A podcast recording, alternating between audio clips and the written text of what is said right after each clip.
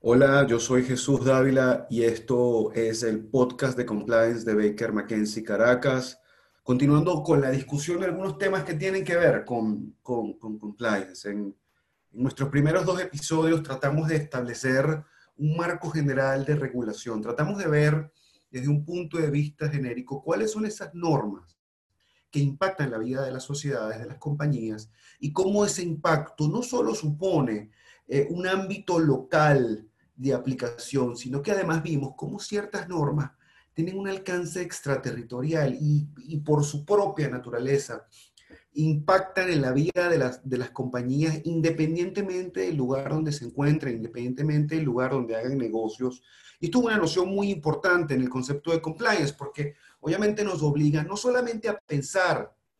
en el más profundo sentido localista de lo que tiene que ser el cumplimiento de las normas, sino además que debemos levantar la mirada a un horizonte un poco más amplio de comprensión de la existencia de otras normas que pues tienen una interferencia clara en la vida de las compañías y esa interferencia pues nos obliga a tomar decisiones, nos obliga a implementar programas que puedan no solo cumplir con esas disposiciones que están en las normas locales, sino además en esas normas que, tienen ese alcance extraterritorial. Hoy, pues, lo que nos ocupa el día de hoy es conversar un poco sobre los temas prácticos de todo esto que hemos, que hemos discutido. Eh, eh, estos temas prácticos los voy a localizar específicamente en Venezuela, eh, es nuestra jurisdicción, es la, es la, que conocemos, y es sobre la cual podemos dar algunas, impresiones, algunas impresiones que han salido no solamente del estudio de estos temas, sino además del ejercicio eh, del derecho, del cumplimiento del derecho anticorrupción y cómo las compañías, tanto locales como multinacionales, han enfrentado el asunto. para primero entender cuáles son esos aspectos prácticos, hay que estar claros del entorno que representa Venezuela. Eh, primeramente, hay una situación precaria económicamente, este no es un secreto para nadie, esa situación de precariedad pues conlleva a la desarticulación de ciertas instituciones y eso puede ser un cóctel muy peligroso tomando en cuenta que Venezuela es una jurisdicción altamente regulada. Es decir, hay muchas normas que tratan de establecer el camino para la forma en la cual se hacen los negocios localmente y por lo tanto las oportunidades en las cuales eh, eh, la empresa privada va a tener roces con el Estado venezolano van a ser innumerables. Es decir, van a haber muchas oportunidades en las cuales la tentación de la ocurrencia de un evento de corrupción, pues eh, eh, van a ser evidentes, se van a multiplicar. Esto hay que aparejarlo con una cultura de, la facilitación, con una cultura del, pago express, de la coima, como una suerte de, puente necesario para poder hacer negocios, que puede ser contraproducente en estos entornos de cumplimiento y en estos entornos de normas anticorrupción. Estos factores, eh, ciertamente pueden haber muchos más, pero estos factores generales que de alguna forma establecen el punto de partida para los problemas prácticos que se pueden enfrentar en, el contexto de las normas anticorrupción, pues son, son esa casilla uno de, la cual partimos, ¿no? Es decir, ¿cómo, cómo se enfrentan estas situaciones en Venezuela, cuáles son los, las posibles soluciones que se pueden adoptar ¿Qué caminos podemos emprender para tratar de, anticiparnos a, estos temas? Insisto, no solo tomando en cuenta las normas locales, sino tomando en cuenta también las normas de carácter internacional, asumiendo que su compañía es una multinacional y que tributa en legislaciones donde estas normas de carácter extraterritorial eh, pues existen y son importantes. Quizás lo primero es establecer un programa de cumplimiento. Eh, la idea de que hoy en día en la modernidad las compañías deben superar la idea de tener un simple código de ética o un código de conducta y tener verdaderamente eh, eh, un programa específico de derechos, deberes, de procedimientos que claramente establezcan la política de la compañía con relación al evento de corrupción. Como les dije y como lo menciono, no es sencillamente tener un desideratum de conductas o tener una serie de, de prohibiciones que se pueden colocar como una ficha de la entrada de una oficina, no, no. De lo que se habla es del establecimiento de un verdadero programa que tenga no solo normas de carácter objetivo, sino además normas de carácter adjetivo, que establezca procesos, procedimientos internos que identifiquen los problemas de compliance, que establezcan canales de comunicación, que establezcan maneras eficientes para que eh, el, evento de corrupción pueda ser anticipado de la mejor manera posible. Y en el caso de la ocurrencia del evento de, de corrupción, pues que existan mecanismos efectivos que permitan contener la situación, entender la situación y determinar no solo la, la, eventual responsabilidad de la persona que haya, o del departamento, o del grupo de personas que haya incurrido en la situación de corrupción, sino además entender el grado de responsabilidad que la compañía tendría, no solo a lo interno, sino además frente al accionista en caso de compañías multinacionales y en general al grupo corporativo, cuando estas normas de carácter extraterritorial también resultan aplicables. Claves que hay que tomar en cuenta en un buen programa de cumplimiento. Bueno, es importante que haya canales de, comunicación eh, eh, limpios, engrasados, eh, que funcionen con, una, precisión suiza para, si cabe, la, referencia. la idea es entender cómo existen canales eficientes que permiten desde la identificación de un potencial evento de corrupción hasta entender qué ocurre luego de, que se identifica el evento de corrupción. Estos canales de comunicación no solo pasan por la eficiencia de las metodologías, esto es el, el uso de las tecnologías de la información de una manera eficiente para que la información logre fluir, pero además entender quiénes son las personas que deben dentro de la estructura de la compañía conocer del, conocer del evento y además transmitir de manera objetiva las situaciones que han, ocurrido. Yo creo que es importante también la condición de anonimato. En algunos casos, eso es lo que en algunas jurisdicciones se llama el whistleblower uh, concept o el whistleblower policy. Eh, la posibilidad de entender que si se desea denunciar una situación de corrupción, pues que no exista la necesaria responsabilidad y, ese anonimato a veces es utilizado y aprovechado por las personas que quieren hacer la denuncia. Otro elemento que es clave eh, es establecer un programa de entrenamiento constante, consistente, evidente, yo diría que hasta fastidioso, eh, lograr que la cultura de la compañía gire en torno a estos entrenamientos. ¿Y por qué? Bueno, primero porque desde un punto de vista extraterritorial e internacional, eh, la comprensión de la insistencia de la compañía en los temas de cumplimiento va a ser clave para determinar cómo las investigaciones en estos países pueden o no terminar. Es decir, eh, compañías que tienen programas de cumplimiento muy sólidos, muy fortalecidos, tradicionalmente pasan por una insistencia casi que enfermiza en el tema, eh, por una serie de programas que de manera consistente y constante estén anticipando nuevos eventos de corrupción, estén anticipando la evolución de las normas eh, y la evolución incluso de las situaciones a nivel local. Piensen ustedes, por favor, que el, el, acercamiento al tema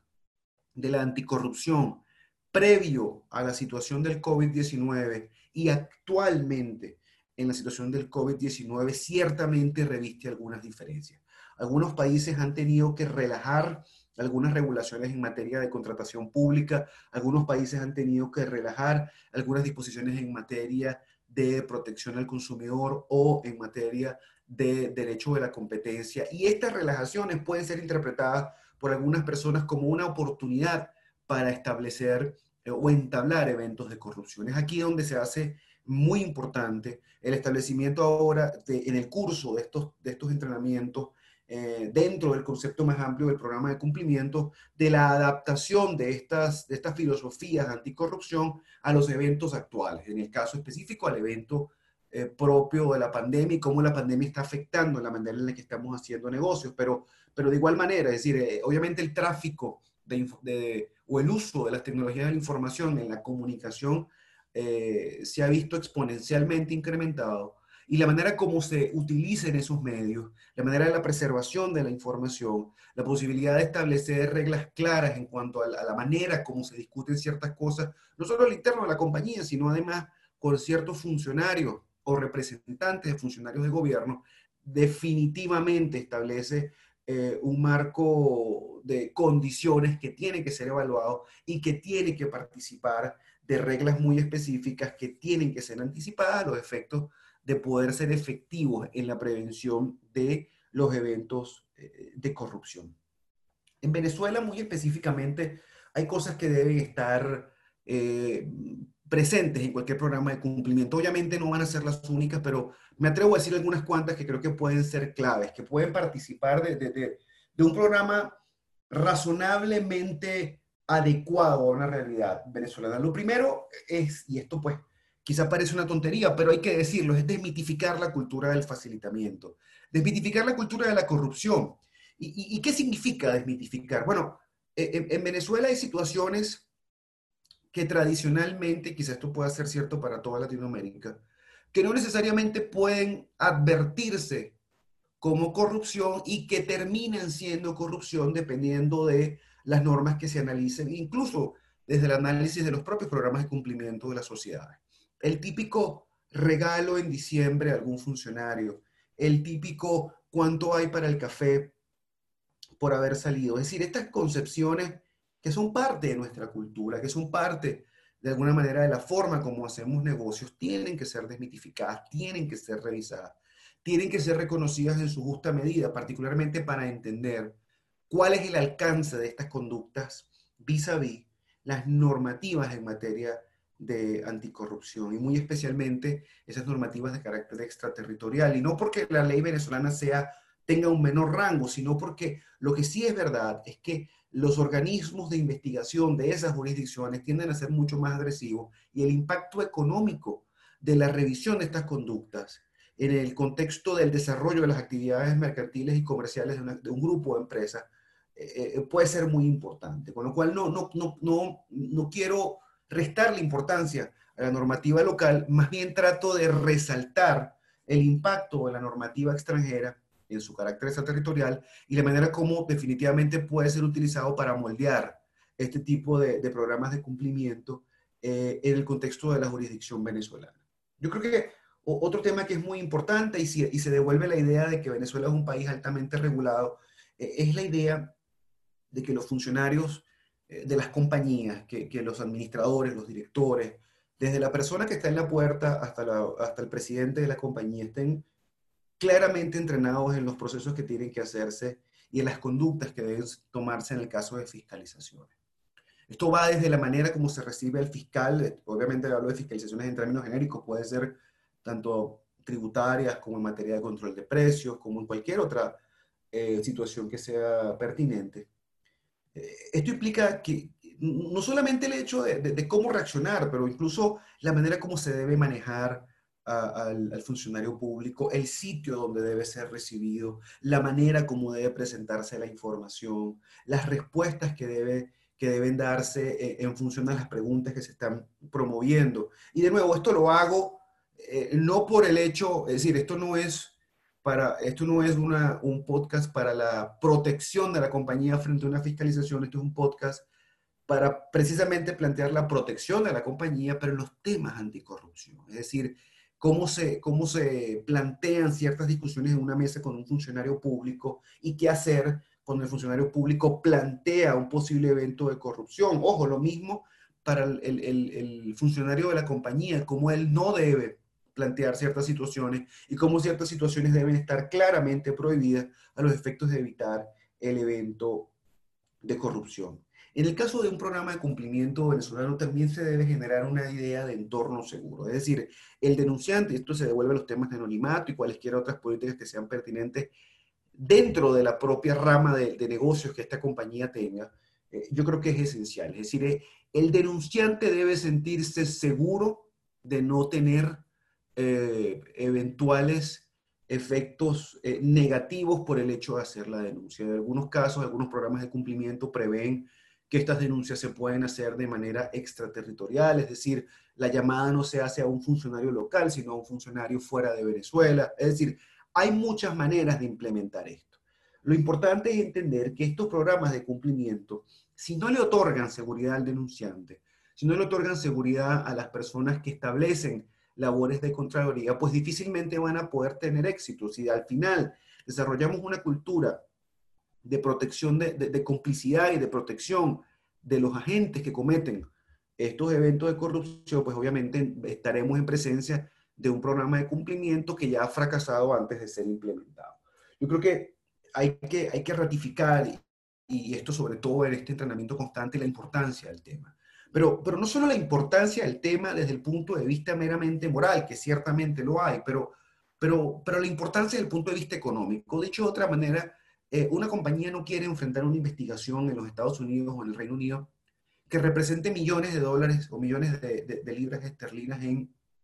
multas, en pago de abogados, en pago de investigaciones, que puedan representar un, pues, un problema importante desde el punto de vista financiero de la compañía. Pero me atrevo a ir más allá y este punto puede ser relevante para muchas compañías de sustrato estrictamente local.